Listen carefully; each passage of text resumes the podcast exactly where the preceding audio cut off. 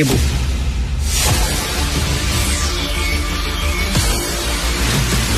Jean-François Lisée. On va juste dire qu'on est d'accord. Thomas Mulcair. Je te donne 100% raison. La rencontre. C'est vraiment une gaffe majeure. Tu viens de changer de position. Ce qui est bon pour Pitou est bon pour Minou. La rencontre. Lisée.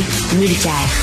Jean-François, dans la section argent du Journal de Montréal aujourd'hui, on apprend que le Québec est prêt à s'endetter euh, pour 2 milliards de dollars pour aider les entreprises, euh, tu sais, euh, entre autres autour de la filière de la batterie. Moi, si j'étais dans le front commun, puis je dirais, hey, vous dites que vous n'avez pas d'argent, mais c'est drôle, vous reculez pas, vous n'hésitez pas là à, endetter la province pour aider les grosses entreprises gonzillionnaires. Vous devez avoir de l'argent pour nous autres. Qu'est-ce que tu en penses? Ben, c'est sûr que la, totalité des signaux qui ont été envoyés par le gouvernement du Québec depuis euh, quelques années, puis particulièrement la dernière année, c'est que euh, lorsque le gouvernement de la CAQ veut débourser des sous, il trouve les sous. C'était vrai pour le salaire des députés, c'était vrai pour euh, le salaire des policiers, à qui ils ont offert 21% Les policiers ont fusé, ça va monter plus. Euh, c'est vrai pour, évidemment, ça vient pas de la même poche hein, lorsqu'on lorsqu'on a des dépenses courantes comme l'épicerie, c'est pas la même chose que l'hypothèque. On sait que l'épicerie, là, il faut, faut la payer.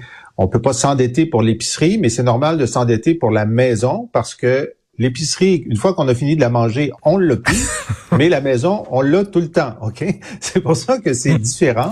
Et pour ce qui est de euh, des, des, des, entreprises, ben il y a des prêts qui sont remboursables et sur lesquels parfois on fait un profit. Puis il y a des prêts qui sont pardonnables, qui, d'après moi, ils sont impardonnables. Ça, c'est le nouveau terme, le, nouveau terme inventé par le gouvernement, par Fitzgibbon. Je sais pas qui a eu cette idée-là. Moi, dans mon temps, c'était des subventions. Ben oui. Des subventions. Des prêts pardonnables, des subventions. Mais c'est parfois pardonnable conditionnel. On va te le donner seulement si tu crées des emplois ou tu restes pour bon. Alors, c'est, je, je, dis pas que c'est condamnable dans tous les cas, mais en tout cas, du point de vue du syndiqué, qui se dit, c'est quoi ta job de base là, de base Ta job de base, c'est d'offrir des services, d'enseigner aux enfants, de, de, de, soigner les malades, puis de construire, puis de paver des routes, puis euh, de remplir les, les nids de poules. Puis ces trois, trois choses-là, ça demande des salariés puis si t'es payes pas assez, t'es auras pas. Ça fait que si t'as pas budgété trois ans à l'avance pour garder tes employés, euh, peut-être que ça te prendrait un comptable comme premier ministre. Ah, je viens de me souvenir. Euh, Tom, Tom qui est au téléphone euh, aujourd'hui. Tom, il me semble que éduquer des enfants et guérir des malades, c'est aussi important que créer de l'emploi. Oui, et c'est aussi une question de planification, de gestion, de bonne administration, et c'est toutes des choses qui manquent cruellement. Je, suis du même avis que Jean-François. Où il est le comptable de 2018? Celui qui disait, faites-moi confiance, moi je connais ça l'administration. On remarque une augmentation fulgurante du nombre de fonctionnaires. Et tout petit cas, tout le monde va vous parler du pont-tunnel Louis, euh, Louis H. Moi, je vais vous parler du pont de l'île aux Tours. Il y a un rapport accablant. Qui, ça va nous coûter, ça aussi, des milliards de dollars. Manque de planification, mauvaise exécution. Et on dirait qu'on est rendu dans une sorte de culture de non-responsabilité. Un appli Arrive Can au fédéral qui coûte 54 milliards de dollars pour quelque chose qui marche pas. GRC est là-dedans. Montréal. Attends, 54 milliards? 54 dit 54 milliards, hein? oui, d'accord. Non, non, je, je, je, me corrige et je te remercie pour la correction. Non, c'est certainement pas des... On compte en milliards au Québec euh, pour des choses comme le, le troisième lien puis le mm-hmm. tramway, mais là, c'était des millions, mais quand même. Mais euh, c'est la même chose au provincial, justement, avec une folie comme la SAC, puis l'implosion du système informatique, on vit dans une culture de non-responsabilité. Quand ça vient le temps de payer les infirmières et les, et les enseignants, ah ben excusez, pardon, là, vous faites pas partie de nos priorités. On peut pas couper un ruban euh, dans une euh, dans une salle d'opération, mais on peut couper un ruban pour une usine de, de batterie qu'on sait, sait même pas si ça va voir le jour ou pas. Puis surtout, pas d'analyse du Bureau d'audience publique en environnement. C'est trop important. Il n'y a plus d'environnement. Ben oui, ben oui. Jean-François. Ben là, écoute, Tom, bon, d'abord, correction pour correction. J'ai hier, on a discuté euh, de, du français à McGill et j'ai donné parmi mes exemples qu'un avocat qui sortait de McGill euh, le français. Tom a dit, ben non, pour les avocats, ils doivent connaître le français dès la première année. J'ai vérifié, il a raison. Effectivement, en droit, à McGill, c'est l'endroit, probablement le seul endroit où le français est obligatoire dès l'entrée. Alors, merci pour cette information. Euh, par ailleurs, euh, Tom a une bonne idée là. Il faudrait, enfin, ça, ça, ça, ça m'amène à penser que si on veut convaincre M. Legault de respecter les travailleurs du secteur public, leur donner des augmentations, il faudrait s'entendre puis mettre ça dans la convention que à chaque fois qu'une augmentation euh, entre en vigueur, disons le 1er mars de chaque année, M. Legault va aller couper un ruban à une école ou dans un hôpital pour inaugurer l'augmentation de salaire. C'est bon. Ça, il y aurait, une incitation. Ben, il y aurait des opportunités photographiques, hein, des photos up. On aime ça lorsqu'on ben est, ben lorsqu'on est euh, politicien. Euh, écoutez, je veux vous parler euh, de Bruno Marchand. bon, Tom, est-ce que son idée de tramway, son chien est mort, là, finalement, là? Oui, son chien est mort. Et, et, come on, give me a break. il, allait, il allait sauver des milliards parce que c'est la ville de Québec qui allait être le maître d'œuvre d'un projet de 15 milliards ou 13 milliards ou peu importe. Le go, je pense, est en train de jouer. Le go, faut pas le sous-estimer, OK? Il mange une raclée et il se fait donner une varlope dans Jean Talon à Québec pour le troisième lien. Le lendemain, un peu shaké, il commence à reparler du troisième lien parce que c'était un mensonge d'État. On sait qu'il savait très bien lors de l'élection de 2022 que ça n'aurait pas lieu. Mais voilà que il prend la balle au bon et honnêtement, chapeau à ce François Legault-là qui est capable de dire, OK, j'ai un accident de train par-dessus un accident en carambolage sur l'autoroute. Qu'est-ce que je fais avec ça? Il dit, m'a recommencé.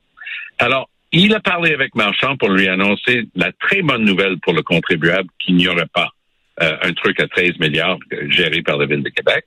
Mais il est en train de dire, regarde là, on est quand même la capitale nationale du Québec. On est quand même avec la, la grande région de Québec, presque un million de personnes. On a besoin, pour des raisons de sécurité et d'économie, d'avoir une autre manière de traverser je vais m'en occuper, je vais donner ça à la caisse de dépôt. OK, on peut faire des blagues sur le REM et la mauvaise qualité du matériel roulant qu'ils ont décidé de, de, donner en impartition à une compagnie en Inde, qui en Inde, donc ils connaissent tellement bien ça, notre météo ici, c'était une excellente idée. Mais toute blague à part, l'infrastructure est là. Caisse de dépôt et de placement infrastructure, ils ont réussi à faire quelque chose qui aurait pris trois fois plus de temps si ça avait été laissé au ministère des Transports ici au Québec ou encore pire, à une municipalité. Très bien. Alors, prends les deux éléments. C'est ce que le GO est en train de dire. Il va donner un mandat de six mois. C'est un, timeline réaliste pour que Caisse de dépôt dise, ben, voici quelques idées. Et lui va s'asseoir avec Marchand et avec bien d'autres intervenants. Moi, j'y crois. Richard, sincèrement, aussi furieux que je pouvais être avec leurs promesses rompues du troisième lien, aussi saugrenu que je trouvais de, donner à la Ville de Québec euh, des, dizaines de milliards pour dépenser comme ils voulaient et essayer d'être en charge de quelque chose où ils avaient zéro expérience et expertise. Ça, je crois que le GO est sur une bonne piste maintenant. C'est la mission euh, de la Caisse de dépôt de s'occuper du transport collectif, euh, Jean-François Lisée? Marie-Charles, moi d'abord ce matin, je voudrais souhaiter la bienvenue au nouveau maire de Québec, François Legault. C'est-à-dire, euh, hier, il a décidé que le maire de Québec, c'était lui. Et que euh, on pensait, nous, que les maires et les mairesses étaient les premiers responsables du développement du transport en commun dans leur municipalité. Et puis là, c'est fini. Alors, au moins, avec, euh, pour, le, pour le REM de, de l'Ouest et de l'Est, les gouvernements, Couillard et Legault, s'étaient arrimés avec Denis Coderre d'abord et Valérie pour annoncer en même temps qu'ils allaient faire ça. Donc, euh, Coder était enthousiaste, Valérie Plante s'était fait embarquer, mais au moins, il y avait cette délicatesse de faire semblant que le maire était en charge de l'affaire ou co-responsable. Là, il a dit à Marchand, t'es plus le pilote du principal projet de développement dans ta ville. C'est fini, je m'en occupe. Bon, première chose. C'est une première. Deuxième chose, euh, écoute, euh, la caisse de dépôt, c'est des vendeurs de REM. OK? Ouais. C'est comme si euh, tu as un petit couple là, qui dit, bon, on sait pas trop comment se déplacer en ville, on a un enfant, on a, bon, alors on va aller voir un spécialiste pour nous dire quel est le meilleur véhicule pour nous, mais ils vont dans un magasin de F-150. Et le vendeur de F-150, il dit, écoutez, ça vous prend un F-150A, ben lui, il connaît ça, il va nous vendre un F-150. Alors, moi, je suis extraordinairement sceptique parce que ils disent qu'ils veulent. S'ils avaient dit, écoutez, on va faire des des, euh, des, des bus rapides, des SRB. Bon, c'était le projet il y a une quinzaine d'années. J'aurais dit, OK, ils vont faire des SRB partout, ça va coûter moins cher, ça, ça peut se faire en cinq ans. C'est un pis-aller. Mais non, ils disent, on veut un truc lourd. Mais des trucs lourds, c'est un tramway, un REM ou un métro. Et il est certain que le REM et le métro coûteraient plus cher que le tramway. C'est certain. Et un REM et un métro, la capacité est trop grande pour les projections de gens d'achalandage de Québec. Et en plus, s'ils font un REM, parce que c'est un vendeur de REM, c'est le coût du REM. C'est comme pour 19 km, ça va être probablement 9-10 milliards, mais ça va prendre 12% de rendement pour la caisse. Il va leur trouver du rendement. Donc, ça coûte tout de suite 12% de plus quand c'est la caisse. Alors moi, euh, je, je, ne partage pas du tout l'optimisme de, de euh, je sais pas, de Tom. Je sais pas. J'espère qu'avant de faire ça, ils sont allés voir la caisse puis ils ont dit Avez-vous quelque chose à nous proposer qui coûte moins que 8 milliards? Parce que si c'est pas ça, c'est n'importe quoi. Ah, mais euh, je veux quand même. Euh, là, cette fois-ci, c'est des milliards. Le, le REM, ah, pardon, le tramway à Québec et toute mouture possible d'un troisième lien, c'était au bas mot. Ça, c'était la mise de départ avant que les fonctionnaires s'en occupent. C'était 24 milliards. Cette fois-ci, c'est bel et bien milliards. Alors, moi, je pense qu'on est capable, avec la Caisse de dépôt, puis d'après les informations que j'ai pu avoir, la Caisse de dépôt est bien au courant de la commande depuis des semaines. Ils ont regardé à l'interne la faisabilité de produire quelque chose sur un échéancier serré. Ils ont dit que l'échéancier, c'est six mois pour pondre quelque chose qui aurait l'allure et qui serait plausible. Alors, pour une fois, le Thomas dans le groupe, c'est Jean-François, c'est lui qui doute. Ah. Moi, je pense que les sceptiques seront confondus. Euh, et le troisième lien qui euh, se montre le bout du nez, ça me fait penser à Carrie dans le film Carrie. On pensait qu'elle était morte à la fin. et puis finalement, le bras sort euh, de terre et, et donc, it's alive. Alors, qu'est-ce que tu en penses, Jean-François, et après Tom? Ben, écoute, moi, je pense que euh, ce qui regarde, c'est euh, l'île d'Orléans. Et puis moi et Tom, ici, depuis assez longtemps, on, est d'accord avec ce qui était le premier projet de la CAC et ce qui est euh, maintenant le projet d'Éric Duhem ben oui. et ce qui semble être le projet de M. Julien, qui est le, le, ministre responsable de la capitale nationale. C'est, écoutez, on, on a un pont à l'île d'Orléans, il faut en faire un autre de l'autre côté. Moi, je leur dis, faites une autoroute en tranchée, c'est-à-dire faites pas un tunnel sur l'île d'Orléans, faites une tranchée, recouvrez la tranchée pour qu'on voit pas l'autoroute, mettez des serres de fraises pour toute l'année au-dessus de la tranchée et ça va coûter moins cher que toutes les patentes de tunnels en dessous du Saint-Laurent. Et ceux qui connaissent Québec savent que lorsqu'on traverse du côté de la rive nord de l'île d'Orléans, il y a une magnifique autoroute sous-utilisée, sous-utilisée, puis là, on n'entrerait pas dans Limoilou, où il y a déjà trop de, trop de, de, de, circulation, et la boucle serait bouclée. Alors, je pense qu'on va revenir à cette solution de bon sens. C'est une question de moi. Eh une des raisons pour les, une des raisons pour lesquelles Legault n'aimait pas cette solution de bon sens, et c'est vrai que Jean-François et moi, on prêche pour cette solution depuis un bon bout de temps. La raison qu'il l'aime pas, c'est parce que c'est la solution d'Éric Duhem. Duhem parlait de ça pendant toute la campagne de 2022 ipso facto, ça peut pas être bon, ça vient de lui. Mais mm. oui. Mais Legault, Legault en parlait en 2015. Legault en parlait en 2015, puis il avait dit, en échange de l'autoroute sur l'île d'Orléans, je vais demander à Hydro de prendre sa ligne euh, de, haute tension puis de l'enfouir. Puis Hydro a dit, c'est pas possible. là, il a changé d'avis. Bon. Alors qu'il revienne à son avis premier.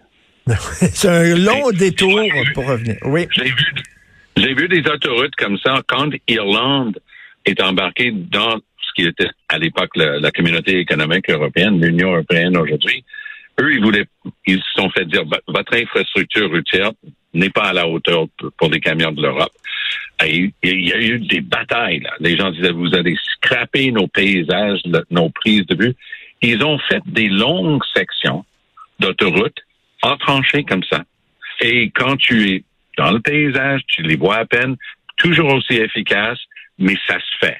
Mais je, je t'avoue que je pensais que Jean-François blaguait, mais pourquoi pas avoir de la vision pour quelque chose comme ça, utiliser cet mm. espace justement pour que les gens de l'île d'Orléans sentent qu'ils ont eu quelque chose en retour. L'histoire d'enfouir les câbles d'hydro, oublie ça, ça fait partie aussi du paysage au Québec euh, pour faire avec. Merci à vous deux. Merci. On se reparle demain. Bonne journée. Merci.